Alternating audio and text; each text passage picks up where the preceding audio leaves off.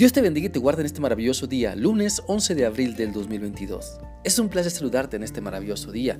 Te animo para que sigamos confiando en lo que Dios nos muestra en su palabra. Así que te invito para que nos enfoquemos en lo que este pasaje de primera de la primera carta del apóstol Pedro, capítulo 4, nos enseña. Hoy vamos a leer el versículo 9, el cual dice así: Practiquen la hospitalidad entre ustedes sin quejarse. Por medio de este pasaje de la Biblia podemos ver que Dios nos anima para que continuemos madurando en nuestro servicio y en nuestro amor al prójimo, mostrando hospitalidad a las personas que necesitan, ah, alojamiento temporal y que a través de recibirlos podemos demostrar el amor de Cristo. Para entender un poco el contexto de este versículo, tenemos que analizar que en el mundo antiguo los viajeros tendían a depender de conocidos, amigos, parientes o hermanos en la fe para recibir alojamiento para pasar la noche. Por lo general, la mayoría de las posadas eran inseguras e incómodas. Por esa razón, muchos de los viajeros e-, evitaban las posadas y buscaban primero o como primera opción alojamiento en alguna casa. Por eso en este y otros pasajes de la Biblia podemos encontrar que se nos anima para que practiquemos la hospitalidad como un gesto de compartir lo que Dios nos ha dado, como una señal del cambio de vida que Cristo está operando en nosotros y así poder compartir el amor de Dios con quienes recibimos. Romanos 12:13 también nos dice, compartan lo que tenga con los pobres de la iglesia, reciban en sus hogares a los que vengan de otras ciudades y países. Sabes, la voluntad de Dios es que demostremos nuestra dependencia de Él siendo buenos hospedadores, porque al recibir en nuestro hogar a otras personas estamos compartiendo el amor de Dios, estamos compartiendo lo que Dios nos da en cuanto a provisión, estamos soltándonos para depender de Él, creyendo que Él nos cuida, que Él nos suple todo lo que necesitamos. Sabes, muchas veces no queremos abrir las puertas de nuestro hogar porque nuestra casa ya está ocupada.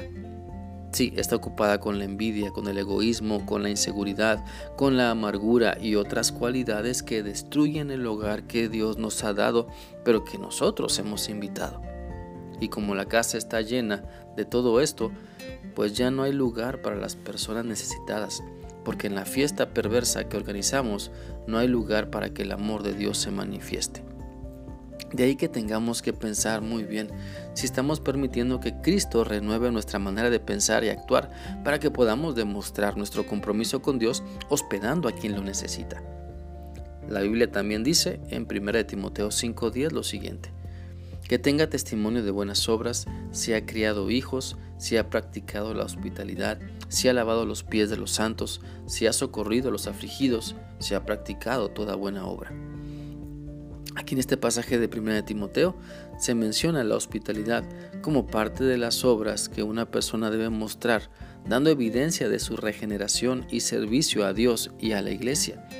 Entonces la práctica de la hospitalidad es una buena señal de que estamos madurando, de que estamos entendiendo lo que Dios quiere de nosotros. Sabes, siempre puede haber personas que abusen de la amabilidad y la honestidad de las personas.